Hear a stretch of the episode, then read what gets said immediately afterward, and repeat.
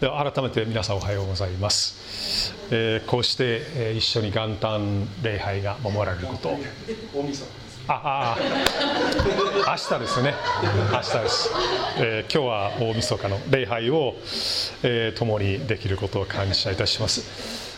この2017年はあと残り13時間余りですけれどもえー、今年は皆さんにとってどんな1年だったでしょうか、まあ、きっといろいろ、え、通ってこられたと思いますが神様に守られたことを覚えながらまた来年の、えー、ビジョンについてあるいは、夢についてまた共に考えることができればというふうに思います。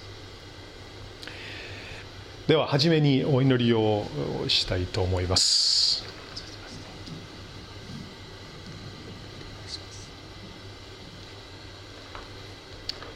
はいではお祈りいたします。恵み深き天の父なる神様あなたの皆を褒めたたえます。今年はもう終わろうとしていますけれどもあなたがお一人お一人をここまで守ってきてくださったことを感謝いたします主よ私たちはあなたに守られたことあなたから多くの恵みや祝福を与えられたことを覚えますまたこの新しい一年を迎えますが来年どのように自分が歩むべきかということについて皆さんと一緒に考えたいと思います。主よどうぞあなたの御言葉から私たちに必要な導きを与えてくださいますようにお願いいたします。どうぞこのひとときを祝福してください。あなたが共にいてくださることを感謝いたします。イエス様の皆によってお祈りいたします。アーメン。皆さんも前から引きこもり問題について聞いておられると思いますが引きこもりっていうのは社会的参加をせずに6ヶ月以上家庭にとどまり続けている人のことを言います。全国引きこもり親の会の統計によると外出をする程度まで含めると推計300万人ほど存在しているそうです。きこもりが300万人もいらっしゃるということですね。日本社会の高齢化が進み労働力不足が懸念されている今これは本当に心配な数字です世界各国に引きこもりは存在しますが日本での人数は桁違いに多く海外のメディアも注目しています。内閣府で行った引きこもりの調査結果によると引きこもりの原因は次の通りです。職場に馴染めなかったこと。病気をしたこと。就職活動がうまくいかなかったこと。不登校になったこと。人間関係がうまくいかなかったこと。大学に馴染めなかったこと。受験に失敗したこと。などです。引きこもってしまった人は自分を真面目で融通が利かず言葉によるコミュニケーションが苦手で人付き合いが下手。と自己分析することが多いようです。みんな自分だけが劣っていると自己否定をしているんですが要するに自分が今の人間社会にとって不必要なものだと。自分の居場所がないと感じているわけです。就職してみても劣悪な働き方を強いられて退職に追い込まれるケースもたくさんあります。彼らは他の人々から怠けている。考えが甘いと見られてしまいがちですが自己責任論では必ずしも片付けられる問題ではありません。過去のトラウマで悩んだり精神的な弱さや病気を持ったりする人もいます。本当に切実な問題ですが聖書の御言葉の中に引きこもりの励ましになりうる力強いメッセージがあります。今日の聖句も全ての人々に居場所と生きがいを指し示しています。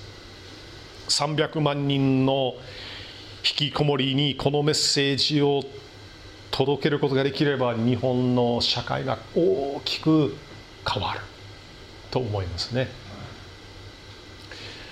では、えー、今日の御言葉をお読みにしたいと思います。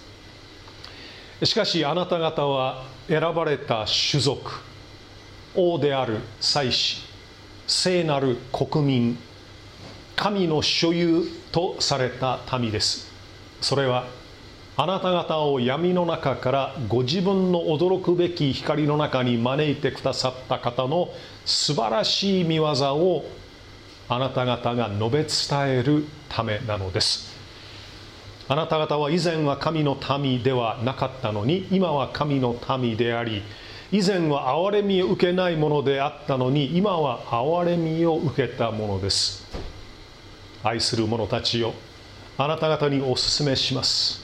旅人であり気流者であるあなた方は魂に戦いを挑む肉の欲を遠ざけなさい。違法人の中にあって立派に振る舞いなさい。そうすれば彼らは何かのことであなた方を悪人呼ば呼ばわりしていてもあなた方のその立派な行いを見て訪れの日に神を褒めたたえるようになります。私の高校生の話ですがある大手企業が私の生まれ育ったミルウォーキー市内の公立高校の56万人の高校生の中から社会勉強のツアーに参加する人を150人募集していました。2週間をかけてシカゴロサンゼルスシアトルデンバーなど7つの主要都市を回っていろいろな公共施設を訪ねたり社会に貢献している人の講演を聞いたりまたディズニーランドによって遊んだりするという、まあ、高校生にとっては夢のような話でした。しかも一人の実業家の行為によって費用はただです。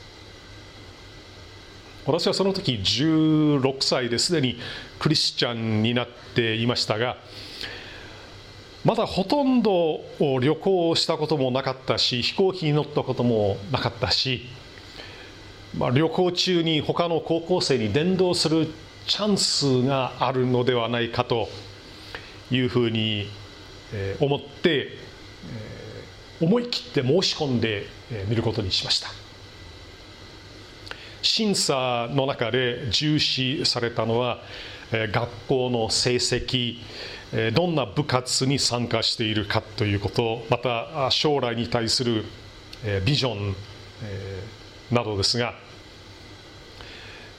私はただ教会に通っていること教会でどんな働きをしているか将来に対してその、牧師として働きたいという、まあ、そういうビジョンを持っていること、えー、まあ、そういうことばっかり、えー、書いたんですが、数万人の中の150人なのでかなりの狭きもんでした。しかし神様の不思議な取り計らいによってツアーのメンバーに選ばれたんです、まあ、あまりにも自分がクリスチャンであることを強調したので多分選ばれないんじゃないかなと思ったんですが不思議なことに選ばれてしまったんですね。学校の授業の途中であの案内放送があって審査の結果が発表されたんですが自分の名前を聞いた時にもう飛び上がるほど嬉しかったんです。またクラスメートから一気に注目の的になったんですがそのツアーに参加することによってある種の自信が与えられてその2年後に短期宣教師として日本に来ることができたわけです。皆さん選ばれるという経験は大きな自信につながることがあります。誰かに選ばれるということはあなたには可能性がある。あなたに期待している。と言われていることを意味します。引きこもりも選ばれたという経験をすると間違いなく生き方が変わります。ここでペテロはあなた方は選ばれた種族。である。と述べています。私たちは神様に選ばれたものです。それは神様が私たちの存在価値を認め私たちに期待をしておられることを示しています。この種族というのは一つの人種同じ命と血統を持った共同体コミュニティを指しています。ペテロがこの言葉を書いた時にイザヤ書旧約聖書のイザヤ書43章20節と21節の御言葉が頭にあったのではないかと言われています。その箇所も、えー、出ますでしょうか、えーと、ここですけども野の獣、えー、ジャッカルやダチョウも私をあがめる。私が荒野に水を湧き出さ出させ荒れ地に川を流し私の民私の選んだものに飲ませるからだ。私のために作ったこの民は私の栄誉を述べ伝えよ。う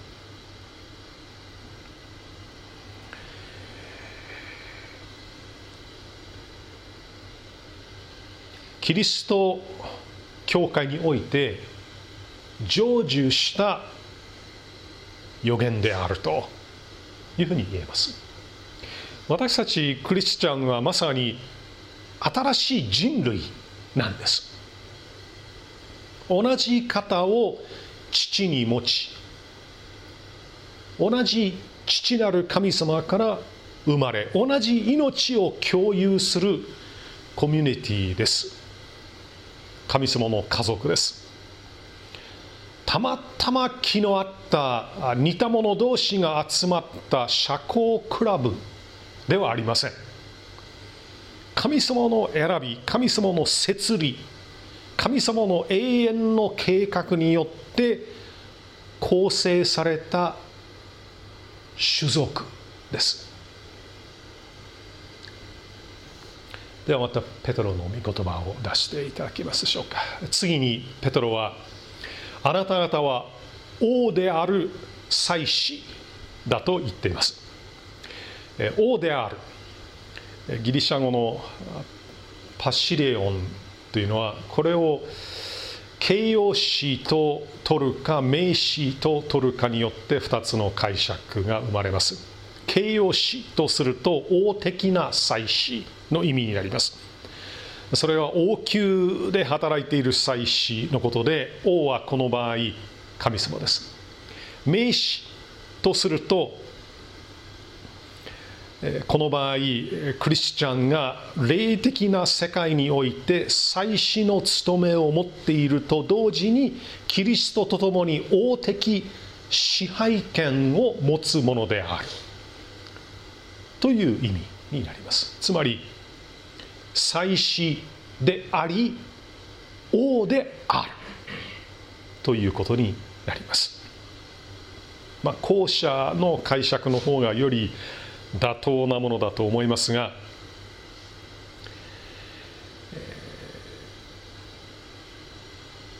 王の系統を引く祭司というふうに訳している聖書もあるんですがあなたは祭司であり王であるという聖書の御言葉を素直に信じてその自覚が芽生えると自分に対する消極的な思い否定的な思いが少しずつ影を潜めていきます。自分が祭司であり王であると目覚めた者は自分の存在に意義があり人間社会に貢献できると分かってきます。祭司として自分の捧げる祈りによって家族も町も世界も変わる。キリストから与えられた権威を持って悪の勢力に立ち向かうと勝利を得て神様の栄光が現れる。その信仰があれば立ち上がることができるんです。3番目にあなた方は聖なる国民である。と書かれています。国民ギリシャ語のキスノスは同じ性質を持った群衆を指しています。私たちは皆イエス様を信じることによって新しく生まれ同じ性質同じ心を持つものとされました。それはイエス様の御心を行いイエス様を崇めイエス様を証ししたいという心です。この国民は聖なる国民です。汚れから分離した国民です。えー、ちょっとここにはあの出ないと思うんですがこの第一ペトロの一章15節においてもペトロはあなた方を召してくださった聖なる方に倣ってあなた方自身もあらゆる行いにおいて聖なるものとされなさい。と述べています。一般の人々は生き方や考え方あるいは話し方において自分が神様の前で清いものであるかどうかということをあまり意識することはないと思いますねしかし神様の民は罪によって汚されることのないように細心の注意を払います。神様の喜ばれることは何かを考えて生活していきます。私たちは神様のために分けられた区別されたものです。第4番目にあなた方は神の所有とされた民です。とあります。神の所有とされた民。この言葉のニュアンスとして何かものを作ってそのものを囲むように土に円を描いて自分のものであることを公に示す。そのような意味合いがあります。子供も遊びの中で似たようなことをします。例えば海辺の砂浜で作品を作ると境界線のように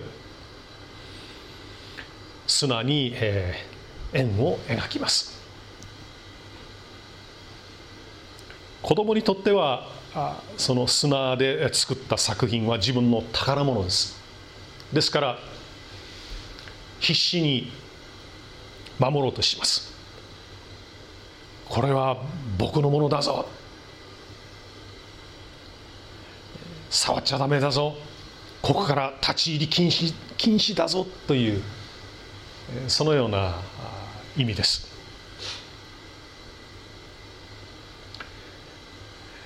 まあ、それと同じように私たちも神様の作品であり神様の宝です。神様の所有とされた民です。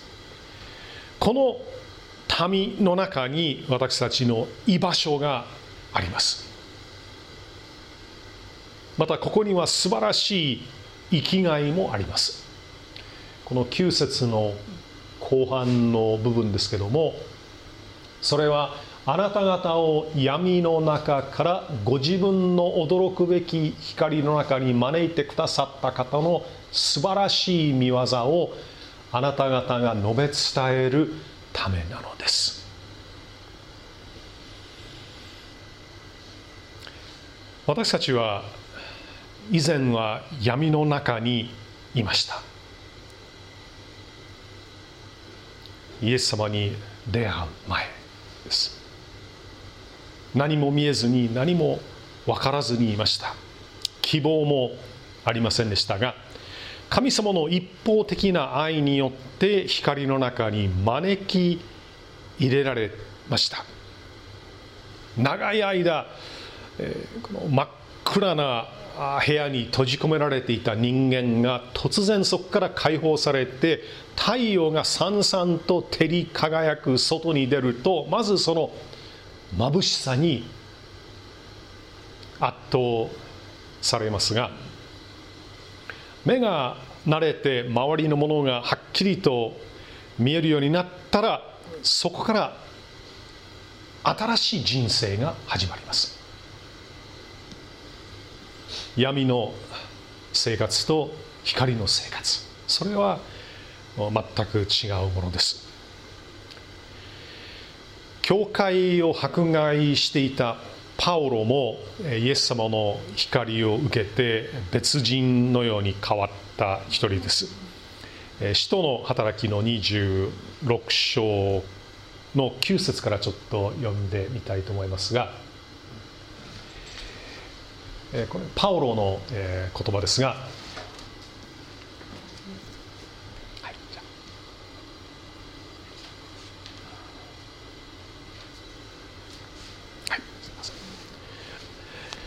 26章の9節からちょっと読んでみますね。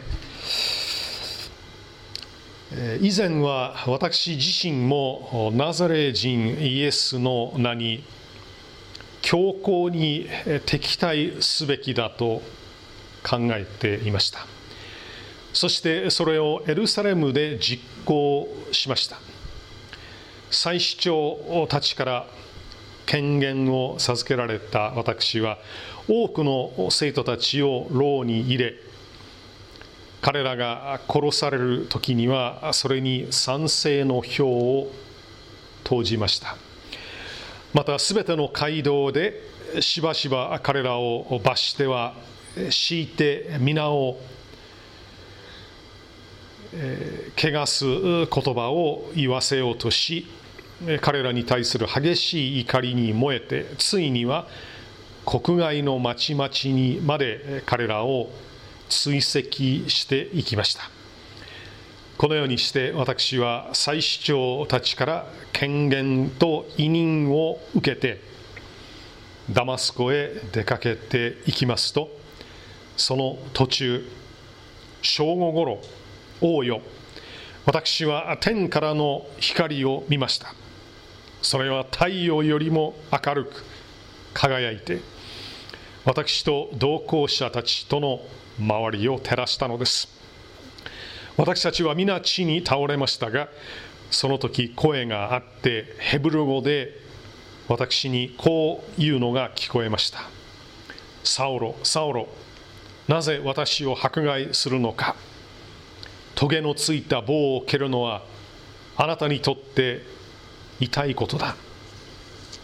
私が主よあなたはどなたですか？と言いますと主がこう言われました。私はあなたが迫害しているイエスである。起き上がって自分の足で立ちなさい。私があなたに現れたのはあなたが見たこと。またこれから後私があなたに現れて示そうとすることについてあなたを奉仕者また証人に任命するためである。私はこの民と違法人との中からあなたを救い出し彼らのところに使わす。それは彼らの目を開いて暗闇から光にサタンの支配から神に立ち返らせ私を信じる信仰によって彼らに罪の許しを得させ聖なるものとされた人々の中にあって御国を受け継がせるためである。まあ、こうしてパウロはクリスチャンを迫害する者からキリストを述べ伝えるものに生まれ変わったわけですが私たちにも主の素晴らしい見業を述べ伝える特権が与えられています私は中学3年生の時に主の救いに預かりました。まさに私の暗い部屋に太陽の光が差し込んできたと実感しました。神様から愛されていること十字架によって自分の罪が許されたことどうしようもない自分の人生にも意義があること。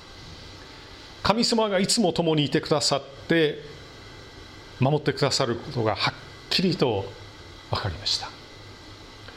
主の平安の中でもうあらゆることにチャレンジするようになりました。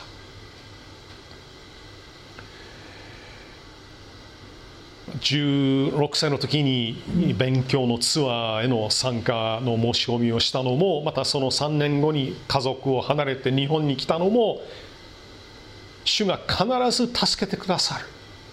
という確信があったからです。皆さんは主の見業についてどんなことを述べ伝えどんなことを明かしできますか？どのように神様に変えられたのでしょうか？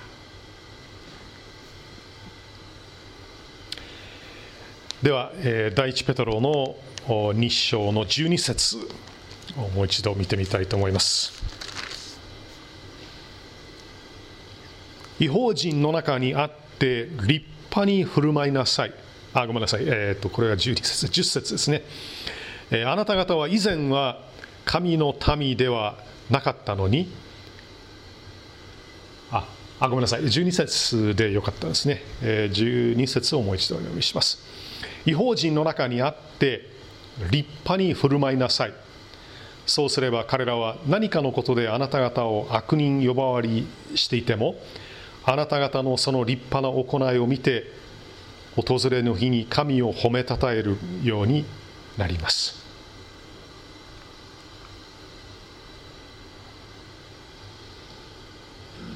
あごめんなさい。11節もあの読もうと思ったんですが、えー、11節。愛する者たちよあなた方にお勧めします。旅人であり気流者である。あなた方は魂に戦いを挑む。肉の欲を遠ざけなさい。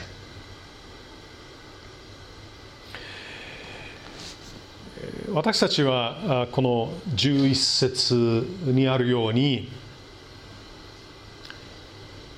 この地上では旅人であり気流者です。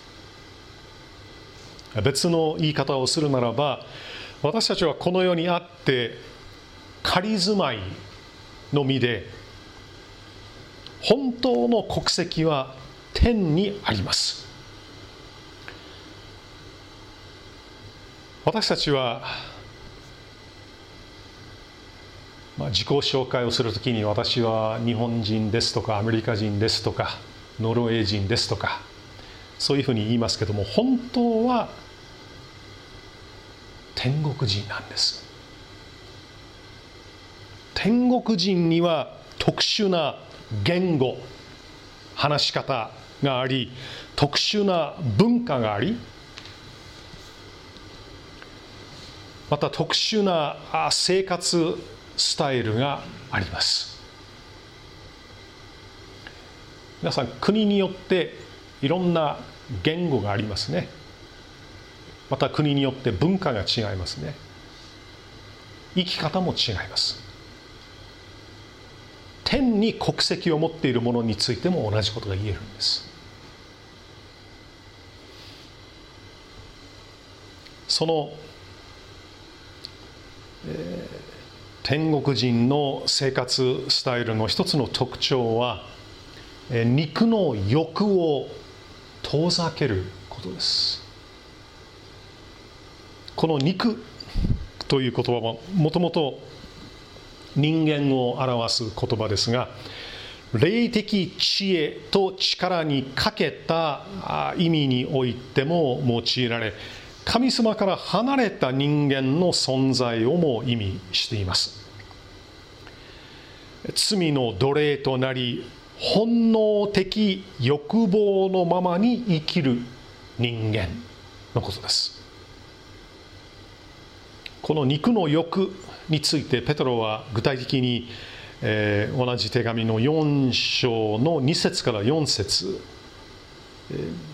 で語っています。えー、出していただけますでしょうか、えー、ここですね。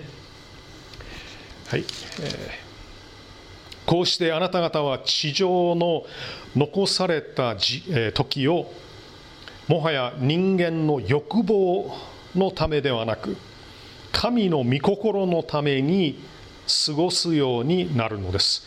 あなた方は違法人たちがしたいと思っていることを行い公職情欲水酒、えー、遊興宴会騒ぎ忌むべき偶像礼拝などにふけったものですがそれは過去過ぎ去った時でもう十分です。彼らはあなた方が自分たちと一緒にどう過ぎどう過ごした宝刀に走らないので不思議に思いまた悪行を言います。この3節をリビングバイブルから読ませていただきます。あなた方の過去は性的な罪みだらな肉欲泥酔乱交パーティー、えー宴会あ主演ですね、えー、偶像礼拝など神様を恐れない快楽に満ちていました。パウロもペテロと同じようにこの肉の行いをちょっとリストアップしている箇所がガラテア人の手紙にあります。そこもついでにお読みしたいと思うんですがガラテヤ人の手紙の5章19から21節。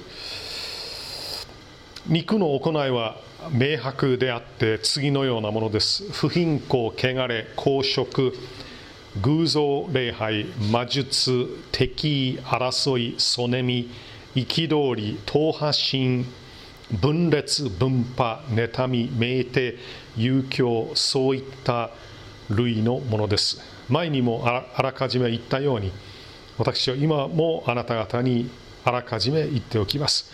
こんなことをしている者たちが神の国を相続することはありません。この肉の行いまたは肉の欲は魂に戦いを挑むとペテロは言っています。もう一度最初の 2, 2章の10節だったと思うんですがはいありがとうございます。あ11節ですね。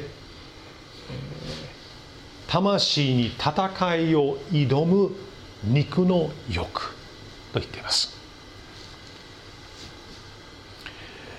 この表現はペテロの手紙を受け取った読者たちに強い衝撃を与えたと思います。ここで使われているギリシャ語はもともと戦争を仕掛けてくるという強烈な意味を持つ表現です。戦いを挑むっていうのは戦争を仕掛けてくるという意味です。ケネス・ウィースト訳の聖書ではこう表現されています。これらの肉欲は軍隊のように出征して戦争を行いあなた方の魂に飛びかかってくるのです。こうして肉の欲との戦いはまさに戦争なんです。今日も肉の欲に負けてしまった。ああまあしょうがないか。という軽い気持ちで考えるべき問題ではありません。肉欲に対する敗北はサタンの勝利でありそのことによって神様の栄光が奪われ私たちも相当な霊的ダメージを受けてしまうんです。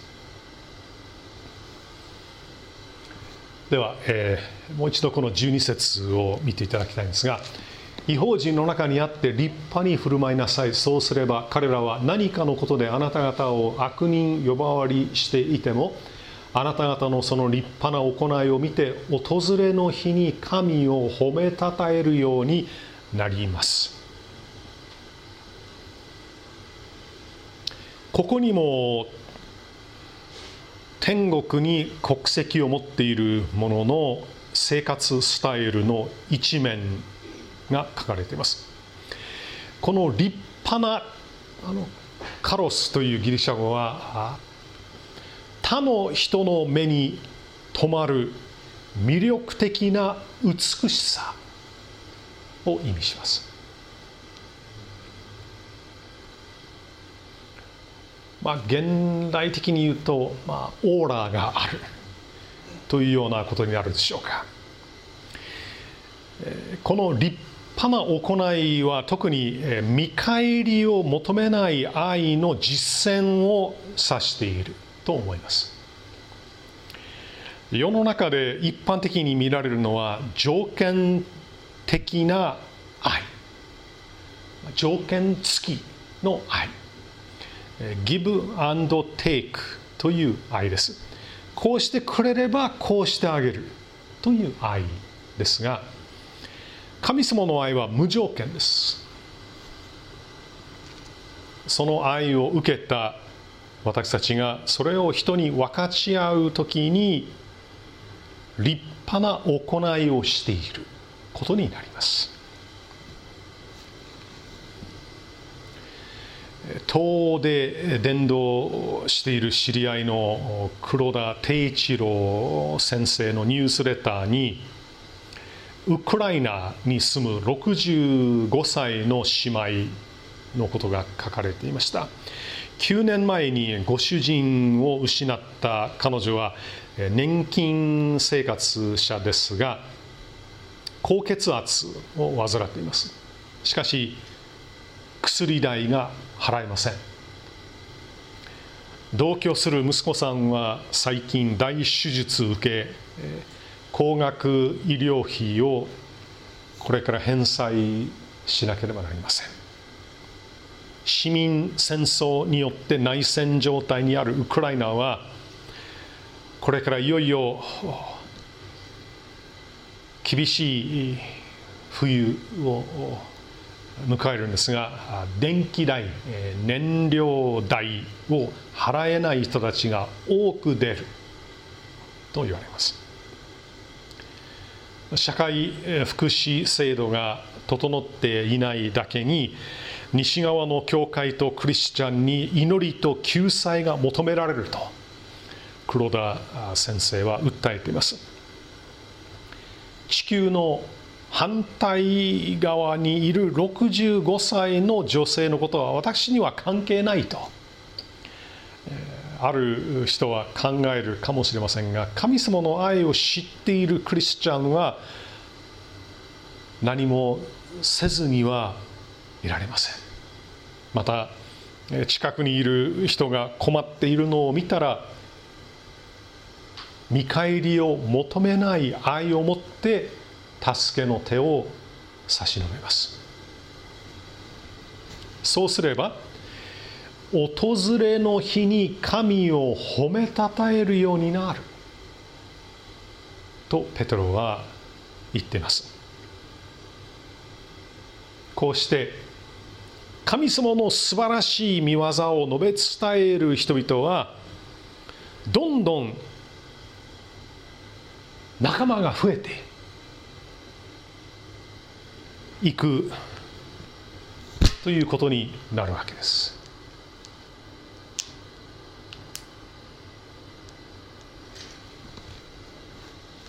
12節のこの、えー、訪れの日これは、えー、普通審判の日のことを言いますがここでは神様に逆らっているものが恵みの中に引き入れられる日と考えることができます。誰にでも必ず訪れの日が来ます。つまり精霊が望んでくださり心に迫ってくださり神様の救いの招きに応答するように働きかけてくださる日です。問題はその時素直に精霊の働きを受け入れることができるかどうかということですがクリスチャンの立派な行いを見ている人は精霊の招きに応じる可能性がかなり高くなる、まあ、そのように言えます。こうして私たちの日頃の行いは大したことはないと思っても実は重要な役割を担っています。未信者の心の土を耕していることになるんです。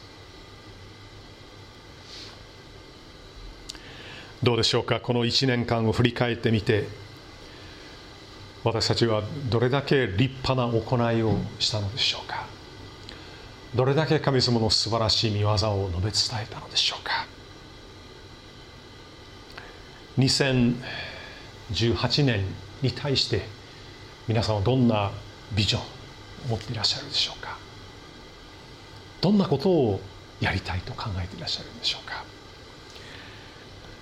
私たちクリスチャンにとってこのペテロが述べていること。つまり立派な行いをすること。そして神の御業を述べ伝えること。これが一番重要なビジョンとなるはずです。私たちは神様の選ばれた民です。神様の見業を述べ伝え立派な行いをするように召されたものです。自分の霊的立場と責任を確認しながら主の力を求めていきましょう。2018年が神様の素晴らしい見業を述べ伝える一年となりますように。お祈りをしたいと思います。お祈りします。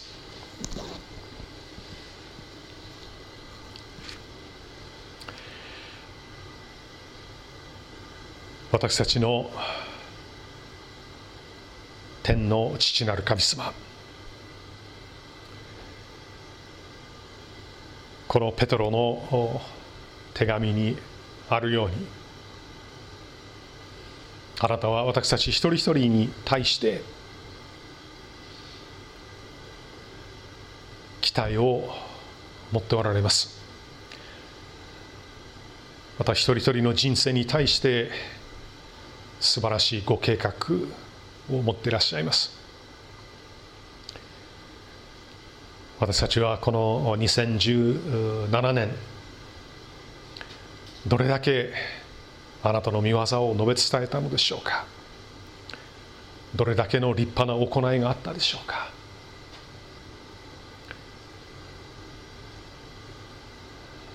失敗もあったと思います。主をどうぞお許しください。そして2018年